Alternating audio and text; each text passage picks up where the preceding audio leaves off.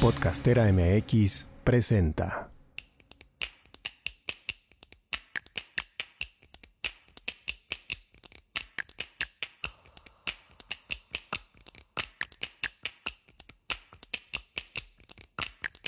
Soy Angélica Íñiguez. Estás escuchando Corpus Sapiens, el podcast que va del cuerpo a la danza.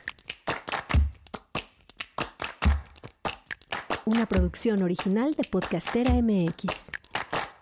Hola, ¿qué tal? ¿Cómo están? Les doy la más cordial bienvenida a todas las personas que se están conectando en este momento a este video. Estoy muy contenta porque hoy vamos a estar charlando con un artista que tiene un trabajo impresionante, súper interesante. Es un artista interdisciplinario que, bueno, él es coreógrafo, es bailarín, es director escénico y trabaja también eh, en el cine, con artistas plásticos, siempre hace colaboraciones con artistas plásticos para sus montajes. Eh, con músicos, es director de pasarelas también.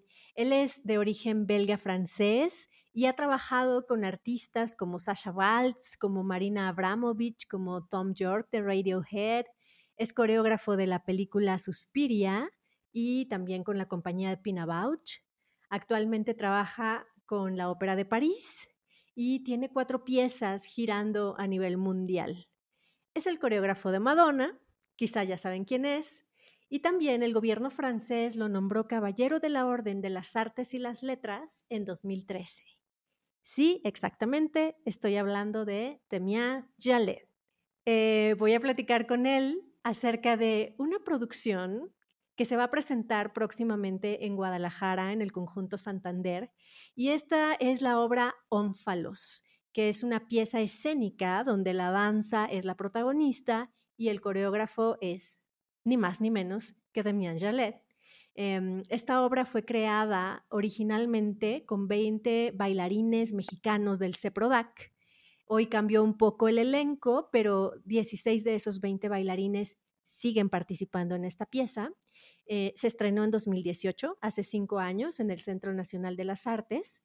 Y esta vez bueno, tuvo varias funciones, ha tenido 19 funciones tanto en México como a nivel mundial, en otros países, especialmente de Europa, y después paró sus funciones a partir de los años de pandemia y esta vez eh, la productora Moves, que es dirigida por Elena Guzmán, y el conjunto Santander se encargaron de hacer nuevamente la producción.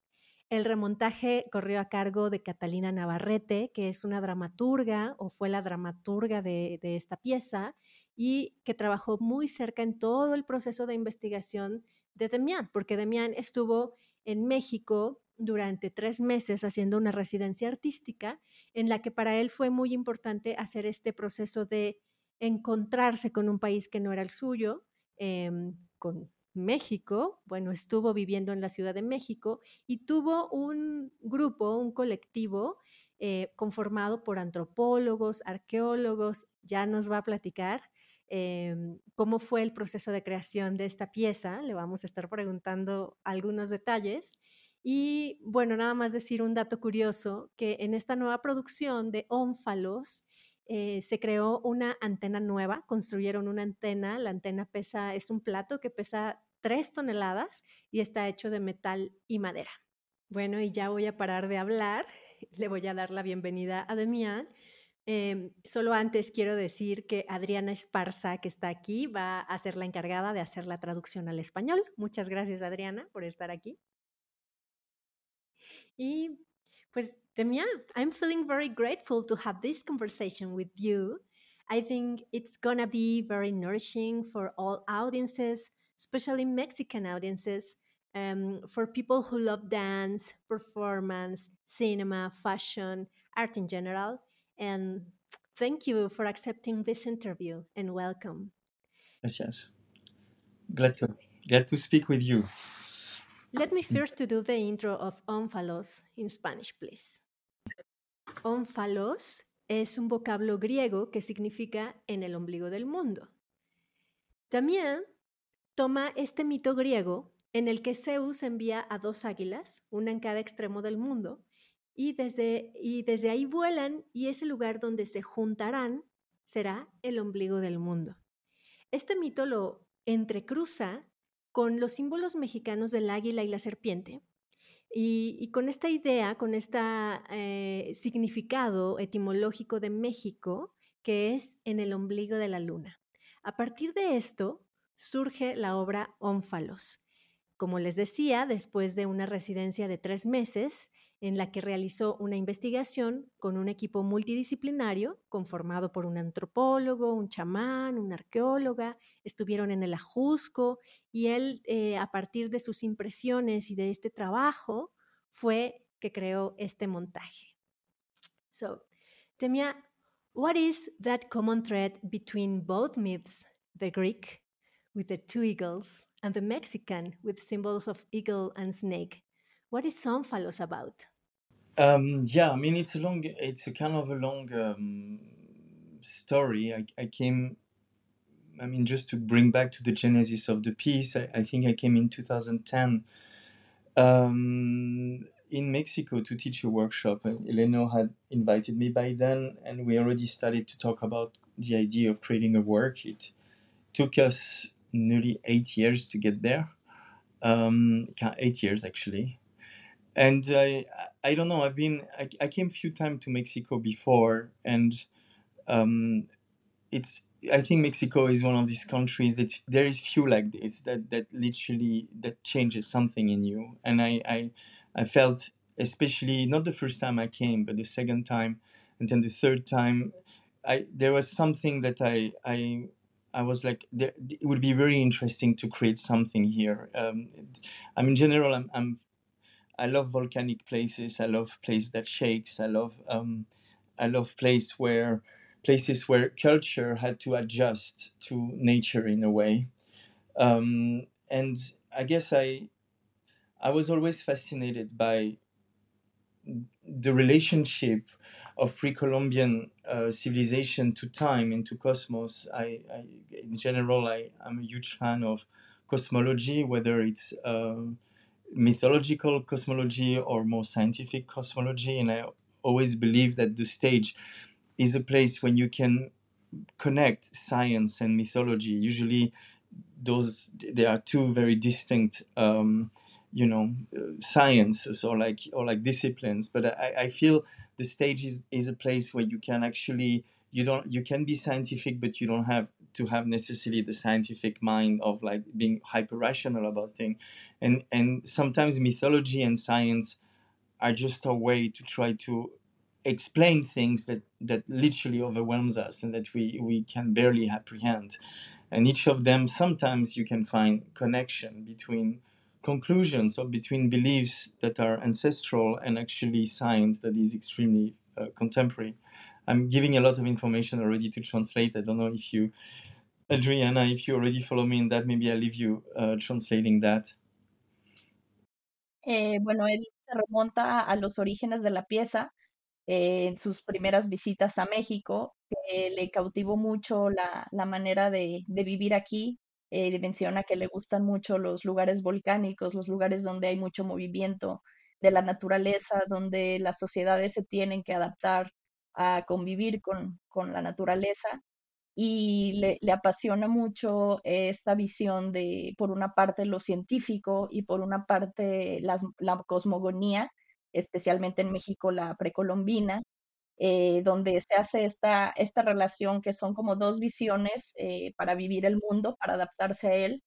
Y él considera que en el escenario es el espacio perfecto para conjuntar eh, la parte científica y la parte mitológica, eh, donde no se tiene que ser hiperracional, sino se puede establecer como este vínculo entre esas dos, dos disciplinas que pueden parecer este, distintas.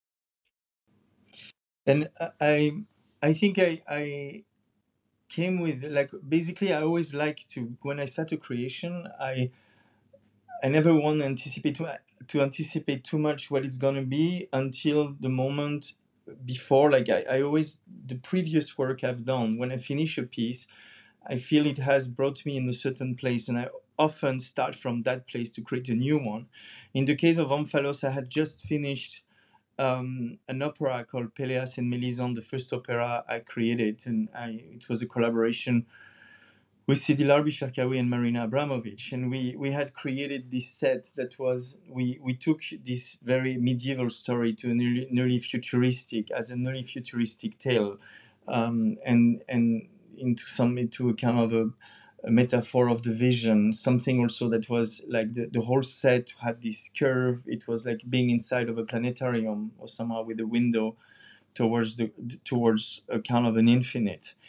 Um, and I I guess it's also like some technique I've been developed as a dancer when I've been always inspired by centrifugal force and therefore by by the axis and the axis we have in us the, our center of gravity and how um, by creating a technique where you generate certain impulsion and you have to let certain reaction happen. So for me it's still the process of, of many years of practice and of, of, of exploration physically. But um, I I guess I really wanted to work on on this pers- on this cosmic perspective. Like I guess also because it's it's something that I felt resonated very much with how I could pro- what I could project on Mexico and what I had learned from Mexico. But at the same time, I didn't want to make it just. A, I definitely didn't want to come there and make a piece, uh, you know, about about elements from Mexico. I just felt it would be interesting to to again use mythology as as a departure point, but then to create a kind of a contemporary mythology. I I knew that my first actually my first keyword was the notion of axis mundi, the idea that in many cultures and in many mythologies there's an axis that connect the lower world to the higher world, and it's something I had already explored with Japanese mythology when I was uh, working with Kohei Nawa but I got really fascinated how in so many cultures you find this idea of access. I'll let you translate, Adriana. Ah, ok. Eh, bueno, menciona que eh, le interesaba eh, mucho esta parte del, del origen de, de, los mitos, de el, como el eje del mundo que, menciona este, aquí en, en, México, en otras culturas, en, en, un este, proyecto que tuvo en Japón. Eh, también encuentra como en muchas culturas del mundo se encuentra este eje como eh, que conecta el mundo bajo con el mundo alto, por llamarlo de alguna manera, y fue de ahí de donde quiso partir para, para este proyecto de Ónfalos venía de también realizar una producción, eh, una producción de Peleas y Melisandre con Sidi Larbi Cherkawi y Marina Abramovich, en el que habían representado una especie de planetario, una especie de, de, mirador, digamos, hacia el cosmos, y fue de ahí este, de donde tomó el punto de partida para crear algo que no fuera necesariamente como tomar aspectos de México eh, per se, sino un poquito este, mostrar esta, esta idea de la cosmovisión y de este eje, eje del mundo que parte un poco los dos mundos en diferentes culturas. I knew I didn't want to call the piece Axis Mundi because I thought it was not that an inspiring title. I, I started looking for for um, parallel like synonyms or like related words to that to that you know to that concept and I I, I came up with the I, I bumped into the word omphalos, which I found was in itself an interesting word. And then the visual aspect, when I saw they were, it was in Delphi, and it had this kind of a this representation. There is few omphalos. This, they are considered like the navel of the world, the axis, and the structure of it is curved. It's quite a kind of primitive, but very singular shape. And then when I started reading about the mythology, I thought it was interesting this idea that two eagles were sent by Zeus on each side of the world, and then the place where they met uh, defined its axis, the center. And then he dropped a stone, and the stone got represented and protected by a snake. But I had no idea that actually at the time when, when I, so I said, like, I wrote to Eleno, I said, I, I would like to, to call the piece Omphalos, which means navel. And he told me, but do you know that Mexico means navel of the world? And and when I, I, I suddenly it was clear that the, the, the, even the flag of Mexico is this eagle holding um, a snake in its mouth. And then he, he, told me about the, the, the myth of Mexico, which is crazily um, kind of beautifully resonating with that story of the Omphalos, this idea that um, um, the the gods against told the people, where you will find where you will see a snake holding uh, an eagle holding a snake in its mouth. That means this is the place where you need the center of the world. That's the place where you need to build uh, your city. And I, I thought that was an incredible first uh, coincidence when we started to. And I was like, wow, I just it, it was pure intuition. But that, that for me, that made me think those myths, and it's it's to Carl Jung for me says that he, it's a quote that he said that I always kind of insp- found it extremely inspiring. If he said like if the heart, if humanity from one moment to another would forget about it or would or would even disappear and would start again the same unconscious the same myth would come back. And and that sometimes i feel like we have this kind of hard disk that connects us all and that express itself in sometimes extremely specific symbols. And i, I felt that the symbol of the snake of the, the eagle and the navel of the world like to have those three means that this story is extremely old and probably to a moment where because at that time mexico and, and greece there was no like plane connection back then. There was no internet. Those those those, those civilizations were extremely isolated. So it means that it comes probably from even before from a place that you know so i i, I found this, this is really beautiful as a as a metaphor to the unconscious of the world and the fact that we beyond even our rationality beyond what we know there's already a knowledge that we all share. Eh, sí eh, menciona esta relación tan interesante entre los mitos griegos eh, y los mitos mexicanos, como por ejemplo el hecho de, de la serpiente, del ombligo, de, refiriéndose al centro del mundo, al centro en el caso de México, eh, que es el ombligo de la luna. Es como este centro, este origen de un mito que se comparte a través de las culturas, independientemente de que México y Grecia en aquellos momentos no, no tenían ninguna manera de comunicarse, de relacionarse, pero eh, piensa que hay hay una especie de conocimiento que tenemos los seres humanos como desde el origen de la civilización, eh, ciertas ideas, ciertas nociones que compartimos y que eso es como algo que relaciona las culturas a pesar de que las distancias y los tiempos este, no, las, no las conecten realmente, ¿no? Can you tell us about your artistic residence in Mexico City? How was the sensory experience, the research, what enriched you, and what surprises did you encounter during your time in Mexico? Yeah, I mean, I guess this creation of Omphalos was was definitely something I had to go through in my parcours. I think it's definitely I've learned so much doing it. It was not at all, and everybody was part of this project can attest that it was extremely challenging for everyone to to create a project of that scale and of that ambition um, and I, I I guess for me when it started with this kind of coincidence and this kind of discovery it kind of went a little bit uh, there's been so many elements in the creation where I felt wow it's, it's this process is so intuitive and there's so much resonance I found between certain creative idea and actually myth that I discovered later that that I felt very um, there, it was in a very it was a very exciting time. I remember i was i was a little bit restless when i was there. I mean i think the city itself being so high the, the air for me is missing. When i arrive immediately i feel that i'm gasping for air. There is there is this energy that i found in mexico that i found extremely unique to this place. Um, we started i came i guess end of july 2018 and I met Jean-Paul Lespagnard, who's who's kind of one of the only collaborator I brought from abroad, together with Aimilios Arapoglou, uh, who has been working with me extremely closely, and, and who's gonna come now to restage to help to restage the piece.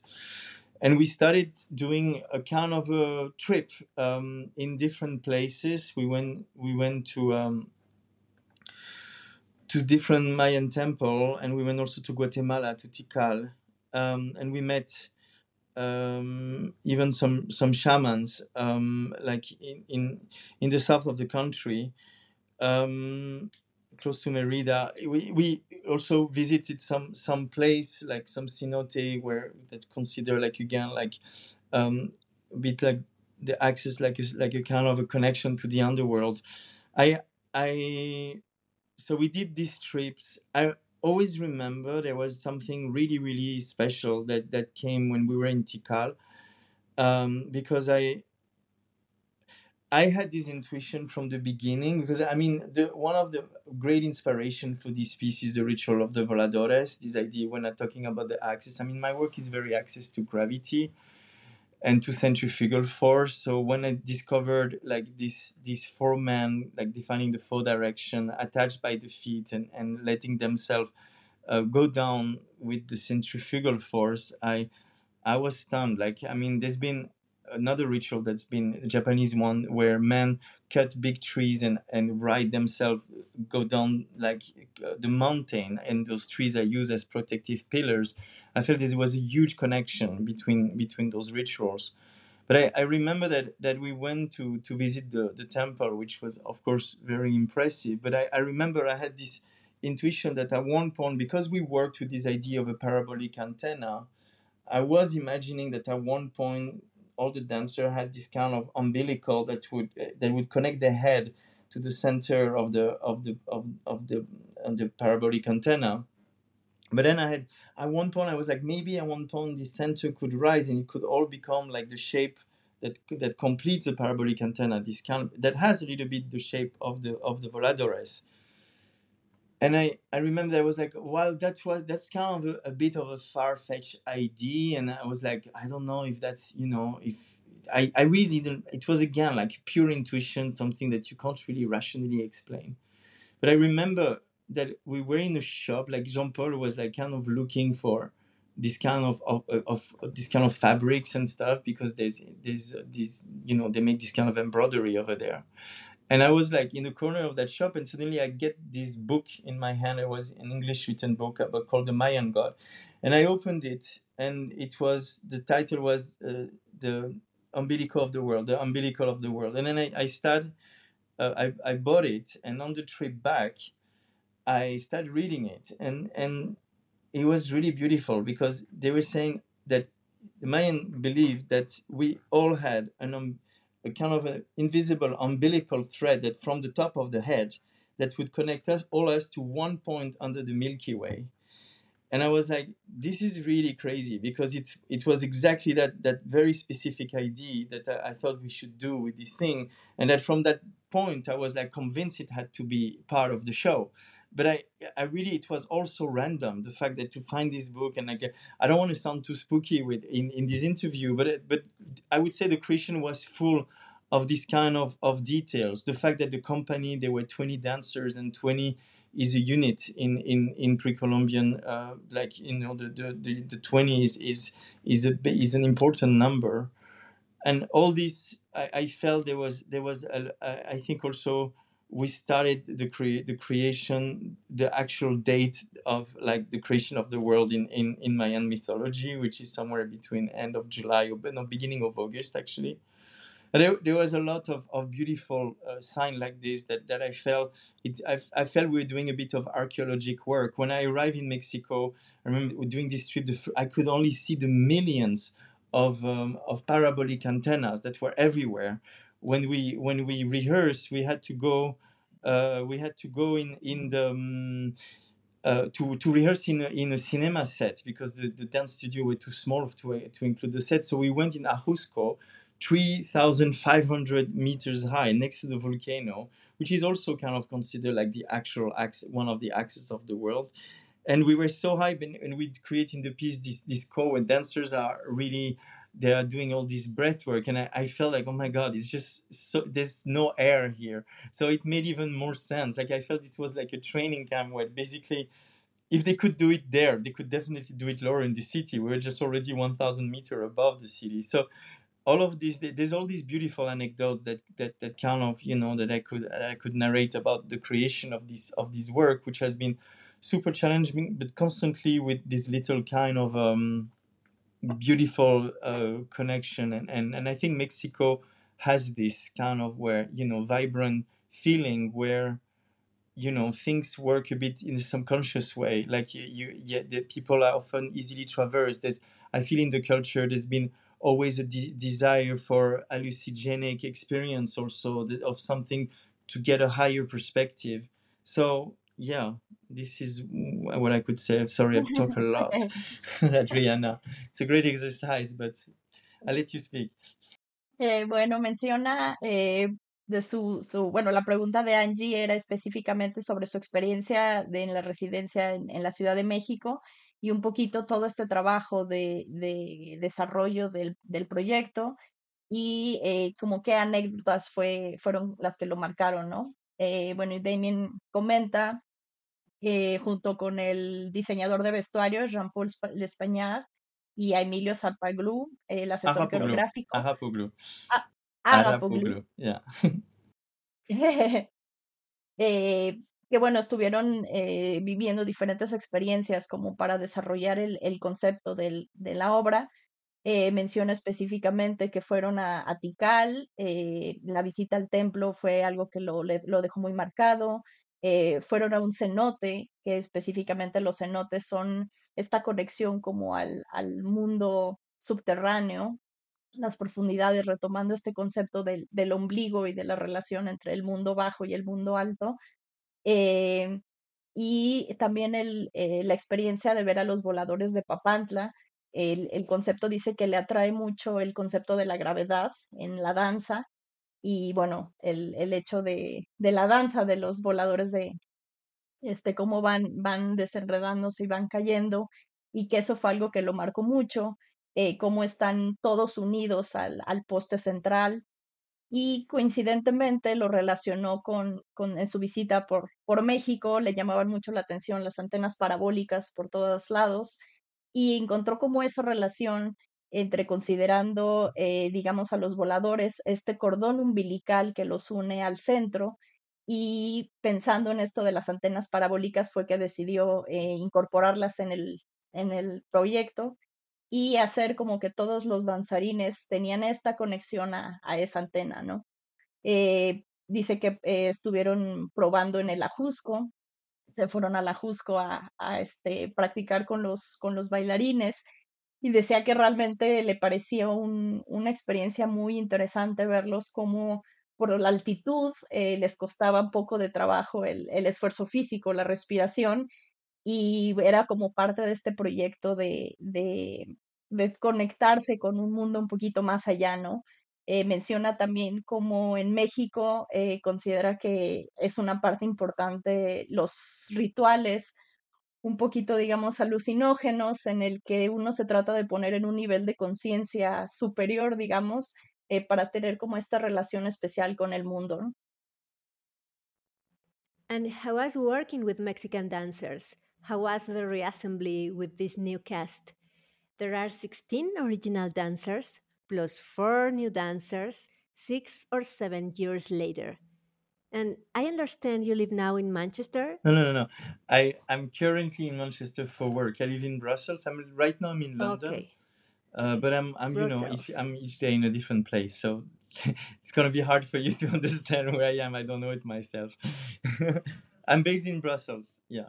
But uh, I'm going to be in Paris for a month now. And yeah. Sorry. Well, and you didn't come to the reassembly. How was that process? Yeah, I mean, I unfortunately I I would so much want to you know to be uh, in Mexico right now to to restage the piece and to to make sure that the dancers also uh, the new dancers I, in general, when I work with dancers, they, there is a very uh, technical side of the work and very precise in terms of like the different dynamics, the principles that we're working with.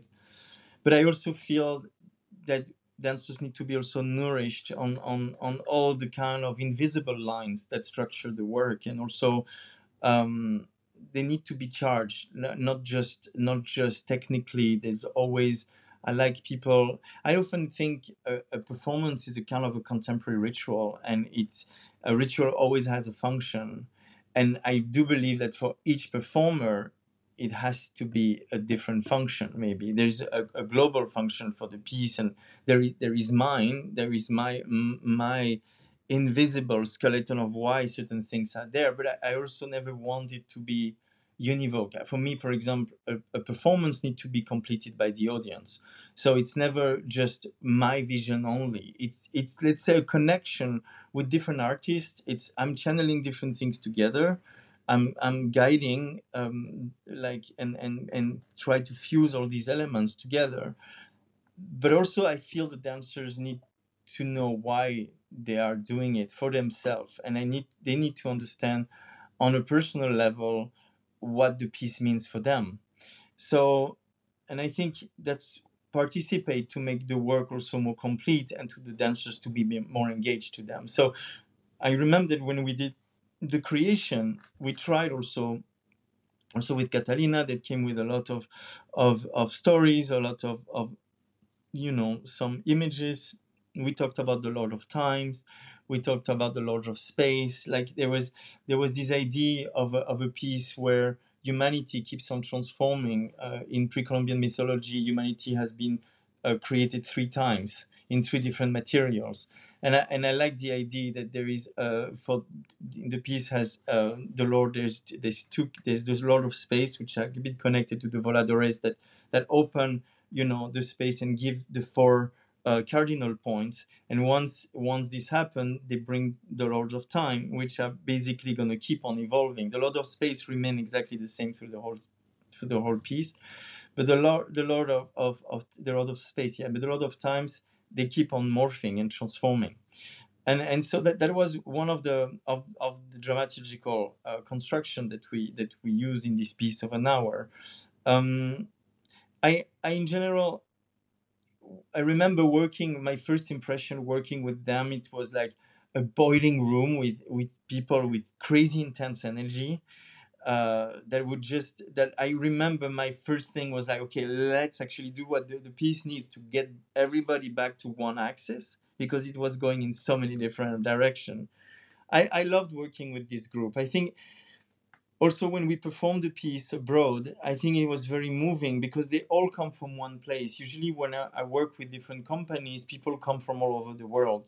They come from this usually in dance we work with extremely international cast except for some project i did in japan or where we had mostly japanese dancers. But i, I do think when everybody comes from the same space there's already a connection that that is you know stronger than than that it's it's something i could not even you know control or whatever. It was it was there. There was a natural bond and a natural connection. The language is the same. I felt also like because i i i, I understand spanish but I, I don't really speak it. So it's it's it was interesting to try to canalize everybody and to to try to really um, at one point more than going out because the energy was very out out i wanted them to, to start bring it more the energy towards in so that also the piece would have a little bit this kind of vacuum feeling something where it's not just projected as you it also pulls you in I'm sorry again i spoke so much uh, adriana just okay. uh, your hand please Eh, bueno, le pregunta a Angie un poco cómo fue el, el, proceso de trabajar con los bailarines mexicanos. Eh, y bueno, en, este, en esta situación en la que él se encuentra, que siempre está en, constante movimiento en diferentes partes del mundo y que bueno, no le tocó estar directamente en el, en el reensamblaje del, equipo, pero bueno, él, él comenta eh, su experiencia que dice eh, que había como mucha energía en, en, los bailarines y que eso le parece como algo muy, que le pareció muy atractivo de específicamente trabajar con este grupo y su intención era como eh, utilizar toda esa energía para canalizarla, para darle la forma a la obra y que sea, se convirtiera en una obra que no solo, es, digamos, la energía va hacia afuera, hacia el público, sino que también jala a, los espectadores y a, los, a los danzarines hacia adentro eh, esta energía, ¿no?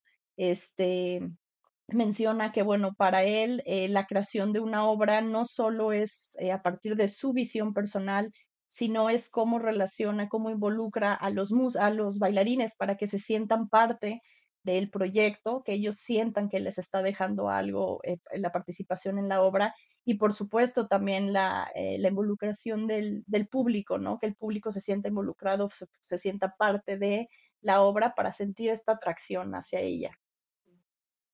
Damien, Who are the creators you work with in this performance? So this I brought. I mean, it's been kind of a 50-50, Like new new pe- people I met from Mexico, uh, Jorge Ballina that, that that did the set, and I remember one year before uh, the creation, I came in and met different artists. Uh, and when I met Jorge, it was very clear for me that there was a complete um, synchronicity between the origin of his ideas and how they were realized. I felt they were it was also extremely close and extremely well processed. Like I felt sometimes you you have creators that have great ideas but they don't really resist the test of of the materialization of it, the test of of mm, bringing making those ideas in in the real world and with him i feel like this is so like crazy how sometimes from your original sketches your first drawing to the final pictures of, of the production he's been working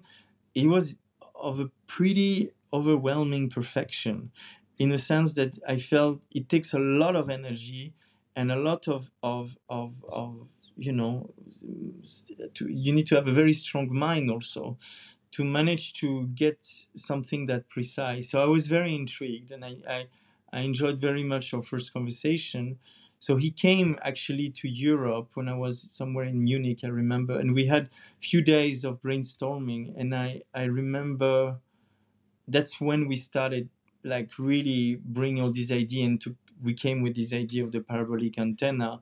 I really love the fact that he wanted to really make it the high the biggest scale as possible and not to dim it from he was like it's going to be really difficult but let's try to push this idea to the maximum in general i like to work with quite extreme people people that are ready to to go for the full potential of an idea and they don't they're not being intimidated by by the complexity or the realization of it so I, I found a great ally in Jorge, and he's been amazing all the way through. Um, in in you know in in realizing those ideas and making it um, the, the kind of incredible set that he developed for this work. Usually, I worked also. I don't never work really with with set designers. Uh, I always work with visual artists, but I do consider Jorge, who was an architect first, as a visual artist somehow. So it's it's been really um, beautiful to collaborate with him. Victor Zapatero was connected to Jorge, and and he also joined the process of making the light. And there again, I found in him a great, great partner. I'm trying to to um, you know to to because it's not so easy. Like when you want to create a piece that is so cosmic in a way, to to you know to re to bring back this logic of, of the cosmos, which is often one source of light. It's like one one source of light, one clear shadow, so it, it, cuts a lot of possibilities. Like also this idea of giving this feeling of a sunset of, of something that uh, that that is both cold and warm. I'm glad that both of them got recognized recently for their hard work on on this piece. So the, the, i think from the mexican side they were really like extremely important collaborators. And from my uh, the other side i brought um of course Aimilios who was like uh really my my has been my main partner on most of, of my creation. He's, he's kind of an alter ego and a muse on so many levels.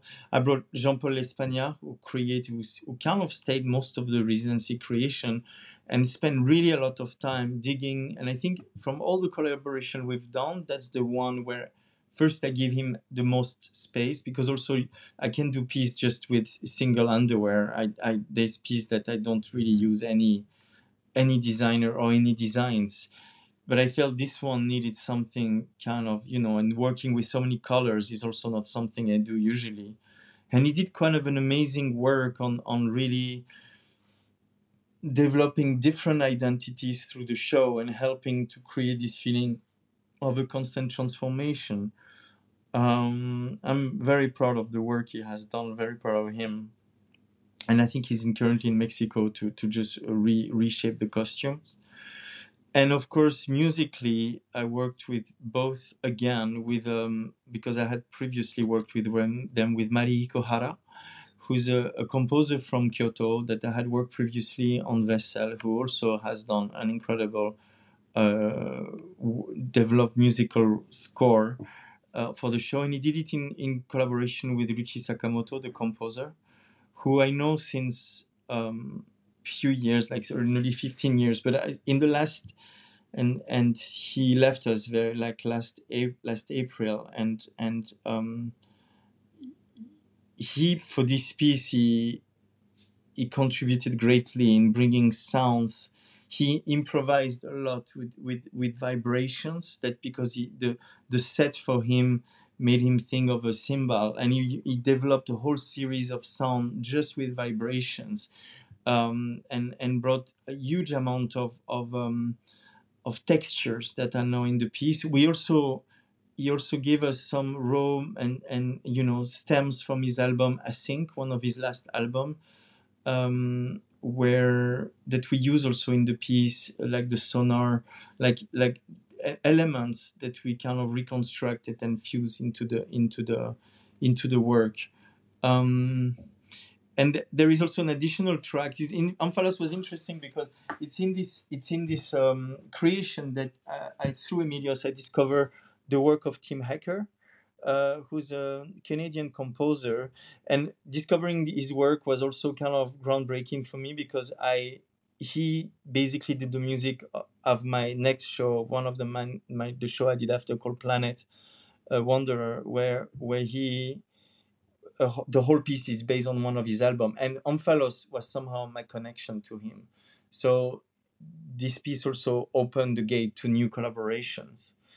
Um, so I, I guess I don't forget anyone. Catalina has been helping me tremendously in in nourishing me in in all the, through the knowledge she had with her parents that are um, you, you know archaeologists. And and I, I I felt that she was a really great connection with with all this knowledge. Um, that again that we don't use literally in the piece. It's not a piece about pre-Columbian mythology at all, but there's been many ideas. I, in general, I'm very inspired by rituals and by mythology, but I never try to reproduce literally any rituals or or to quote literally any mythology, but more invent a new one with different elements that are there.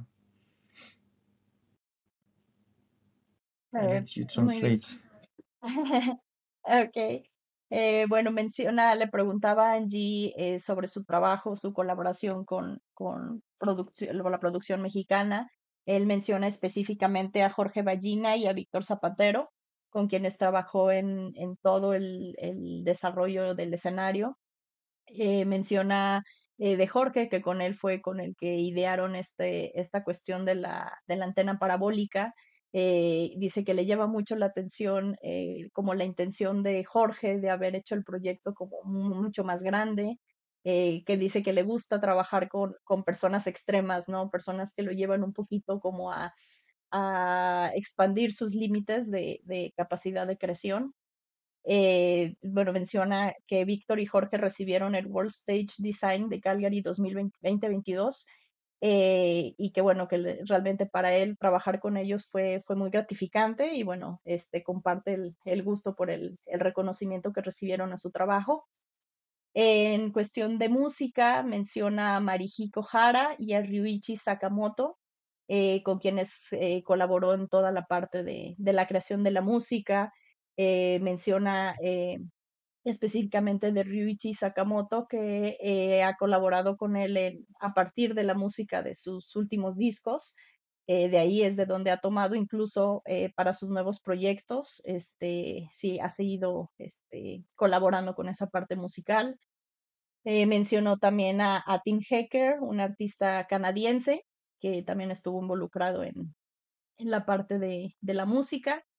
Eh, y bueno, obviamente, este, Catalina Navarrete en toda la parte, digamos, como de la investigación arqueológica, que dice que si bien en sus obras no pretende tomar específicamente o hacer referencia específica a rituales eh, o a mitos, sí le gusta tomar ideas de toda esta este, cuestión cultural para transmitirlas en el escenario. I understand. You use technology on stage in this case, the huge antenna, to place the dancers in experiences that they cannot fully control and thus show more honest bodies and movements. Is that correct? Tell us about the honesty and of bodies and movement. What are you looking for? I mean, in general, I love to work with limits and to work with uh, putting dancers in a bit of an unknown ground.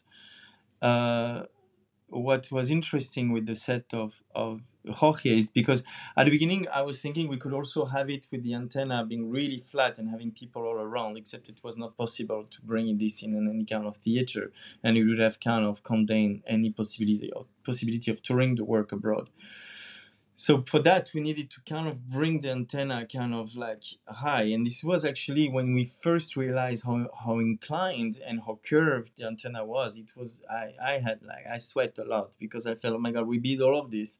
And it's so hard to dance on this platform. And there was a lot of challenge that came with it. We needed to really understand how to tame this this this this set.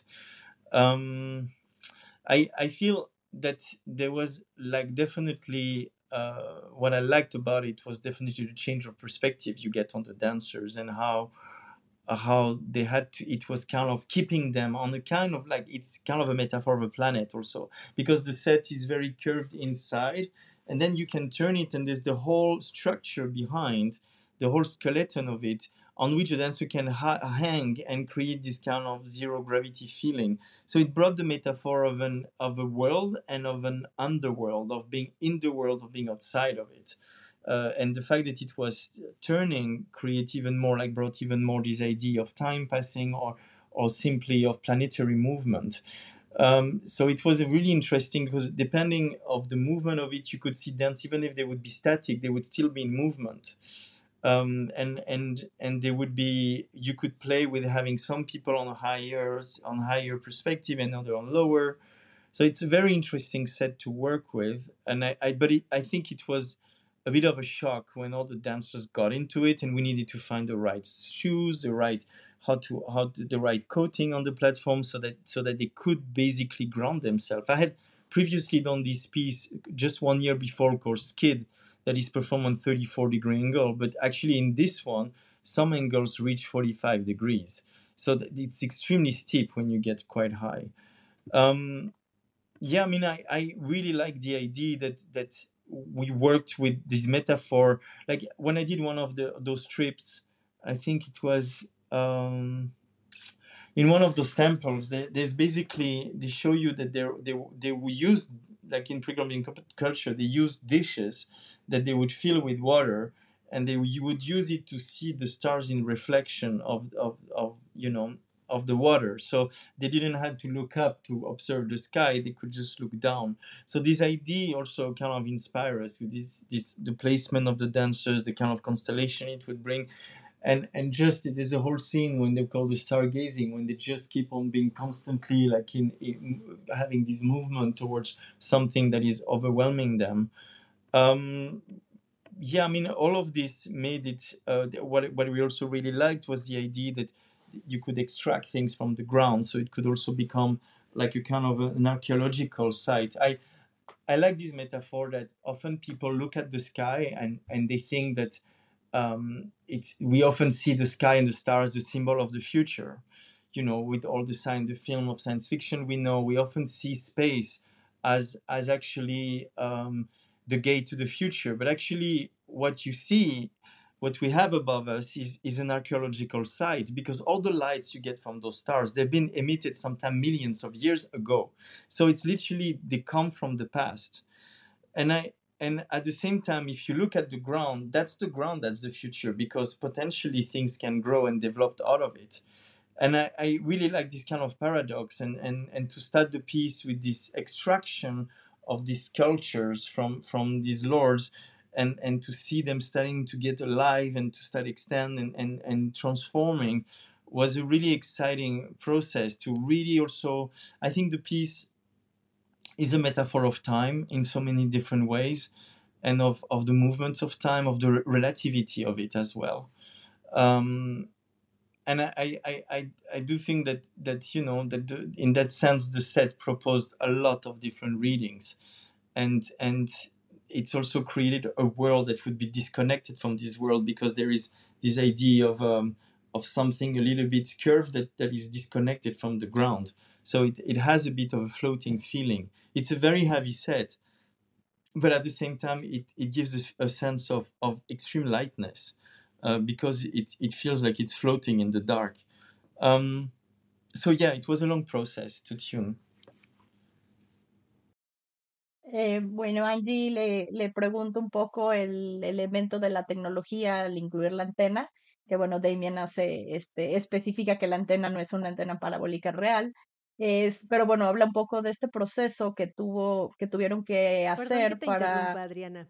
Y también es que esta antena es una plataforma construida con metal y madera y pesa tres toneladas. Exacto, y todos los retos técnicos que, que conllevó este, tener este escenario, ¿no? desde el material de recubrimiento eh, para que los bailarines pudieran eh, estar ahí, el tipo de zapatos que, convenía que utilizaran para tener esta sensación de, eh, de movimiento. Y bueno, menciona de manera muy interesante cómo la, la, la, la, metáfora, digamos, que representa este, este escenario dice que había eh, probado algo similar en, en una eh, obra previa que se llama Skid, eh, que usó también un escenario inclinado. Y bueno, estos retos de que al tener una inclinación de 45 grados, este, el tipo de movimiento que le da a los bailarines y al escenario mismo, ¿no? Menciona que le llama mucho la atención cómo se utilizaban también este, recipientes cóncavos llenos de agua para ver el reflejo de las estrellas, ¿no? y, es toda esta parte de, del manejo del tiempo, que cuando generalmente vemos hacia las estrellas, hacia el espacio, eh, tenemos esta noción de que es el futuro, ¿no? Un poco por la influencia de la ciencia ficción, pero bueno, eh, pensamos en el espacio como el futuro cuando él menciona que es realmente más bien una, una experiencia arqueológica, ¿no? Estamos viendo hacia el pasado, estamos descubriendo cosas eh, que ocurrieron hace millones de años, ¿no?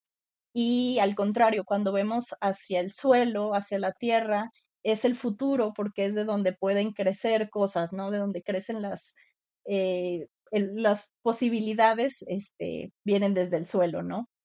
Y dice que a la vez el hecho de tener esta, esta parábola en el escenario permite que es una esfera eh, como si fuera algo ajeno, como si fuera otro mundo, eh, un mundo que está en una especie de, de situación flotante eh, que es un poquito como un mundo propio, ¿no? Un cosmos propio del, del escenario, pero que a fin de cuentas se relaciona con, con el tiempo, ¿no? Con la relatividad del tiempo, el cómo experimentamos el tiempo. I have too many questions. I'd like to talk with you more, but we need to close this interview. So tell us why do people have to go to watch Ónfalos at Conjunto Santander? Why? Huh, good question. I I I mean because I would first of all I know that if I could I would really love to be there because I I, I really loved watching this piece um, and and them. Um, I I do think that it's it's a, that the piece is an experience. I, I do think it's it's it's something that we've been really working really hard on on pushing certain uh, pushing the envelope and trying to really bring uh, to create something unique and and and by by this you know fusing all this creative mind together and and working really hard with this group of people i think it's the dancers are really at work in this piece they, they, there is something where they they need to be extremely in sync and bound and, and and center in order to perform it because the piece is actually really hard to perform and I do think just for this reason, it creates something that that is not so common to see. Just to to to, to see such such connection, and and and I I I do think that the piece opens a like opens a gate to another to another kind of another place, gives you an, a, a, a perspective. Could like from the feedback we got when we and I, I think the piece is back because because people really wanted to see it again. So if you missed it in 2018, I think it's a really great occasion to to finally discover it live. And I do think that people might have seen images of it, but I think it's only by experiencing it live that you can truly understand what Omphalos is and, and, and that you, you know, that you can truly experience the work. So that's why I think it's, it's, it's worth going. Eh, bueno, Angie le pregunta finalmente, bueno, dice que hay, hay muchas más preguntas que le gustaría hacerle, Eh, ciertamente ha sido una conversación muy interesante, pero bueno, específicamente que comenta por qué la gente debería ir a, ver esta obra, Ónfalos. Eh, y bueno, él dice que, que, a él personalmente le encantaría poder, poder estar este, aquí nuevamente, pero bueno, dice que es una, una experiencia eh, muy interesante. Es, menciona que es una obra difícil de bailar, por lo que es, es, un, es una experiencia muy especial. Eh, dice que se abre una especie por las experiencias que han recibido, los comentarios que han recibido de, las diferentes presentaciones de la obra. Eh, menciona que para mucha gente se abre una especie de portal a otro lugar, ¿no? Este, es, transportar a la audiencia a, un lugar especial en el tiempo y en el espacio, ¿no? Y bueno, definitivamente eso hace que, que valga mucho la pena verla. Ok, If you have a couple of minutes before to say goodbye, I would like to know how Omphalos was received in Europe. Do you remember any anecdotes? Yeah, yeah. I remember uh, for me what was really moving was the first time we did it in Hamburg in Kampnagel, where I'm actually going to bring a work back in December. And we had this wall of people, and like really like 1,200 people and for me, I, I, I, remember how the piece was received in Mexico, but for, to, to bring it to a really different culture uh, was like kind of also like I was wondering how, but I, I remember how, you know, how much warmth dancers received in each place we, we performed. I remember uh, in Rennes how moved and the audience was and how they were moved by receiving so much, uh, you know, so much love from the audience. It was it was very moving. Also because it felt like two worlds meeting. It felt like there was uh, you know they came from somewhere and they were somewhere else and and um, in in Mexico I felt it it it there was they, they were coming from from this place so it resonated differently but in Europe there was suddenly a different perspective on the work so yeah it's i can't wait that the show keeps goes back to tour and start to to get into into other places and that they, they keep on we can like covid kind of interrupted a lot of the of of of this tour. But i think now the fact that this work is back and i, I do think that there is um the world has changed also since the time we created it. So sometimes i i'm not always think i don't often think that because performing art is very ephemeral. Often it exists, it's created on the moment, and it has a tour of two to one, two years, three years. But I love when some piece can, and I'm trying right now to work to bring back a lot of work from the past because I think you watch them from a different perspective, but they, they can really um, they're still they can really inform us. They can really tell us things even if they haven't been made immediately. And I think this piece is already five years old and I think the dancers, most of the dancers, the two, three, three quarter of the dancers that are back, I think they will have changed. So they will also bring that experience on stage. And I, I think the fact also that we are, I guess, Omphalos talks about also our vulnerability and our our presence, our human presence, and and I think um, we're living in a time where where we start also understanding this vulnerability and this uncertainty also. Um, so that's why I think works that have a kind of a cosmic perspective, something that can transcend the, the problems that we that we experiences with like the you know in in culture like you know in, in daily life and like it's it's I think this piece gives a vantage point and I I I think sometimes seeing things from a vantage point can be uh, can give you not only a feeling soothe you in a way but also helps you to to to to have a different perspective on on, on what you experience. So um, that's why i hope this piece now will will keep on on traveling and touring um, and and and meet different kind of culture also because that's one of the most beautiful thing about performing is that you can you can actually confront other cultures and be and and it's always going to be a different experience Eh, bueno, le eh, pregunta Angie cómo recuerda que fue la, la reacción en Europa de la obra. Eh, Damien menciona que si bien fue una, una experiencia distinta a como se recibió en México, eh, dice que específicamente en Capnagel en, en, Hamburgo y en Rennes en Francia, que realmente fue una experiencia muy apreciada por el público. Eh, dice que le parece muy interesante cómo desde las artes escénicas eh, se puede confrontar a diferentes culturas, eh, las experiencias, la manera en que viven las diferentes obras varía obviamente de, cultura en cultura y que bueno, también a través del tiempo, ¿no? Menciona que las artes escénicas le parecen una, un arte efímero, pero a fin de cuentas el mundo ha cambiado eh, los mismos bailarines han cambiado en estos años, pero eh, siempre se tiene una, una experiencia distinta, ¿no? a través del tiempo, de la misma obra. Agradezco mucho a Adriana Esparza por su hermoso trabajo de traducción, a Eleno Guzmán de Moves, a Irlanda Tostado del Conjunto Santander de Artes Escénicas, a Salvador Martínez, el productor de Corpus Sapiens, que estuvo aquí también en apoyo. Gracias a todas las personas que se conectaron. Espero que hayan disfrutado de esta conversación. Les mando un abrazo y nos vemos allá. Podcastera MX presentó. Esta temporada de Corpus Sapiens es producida con el apoyo de la Jefatura de Danza de la Secretaría de Cultura de Jalisco.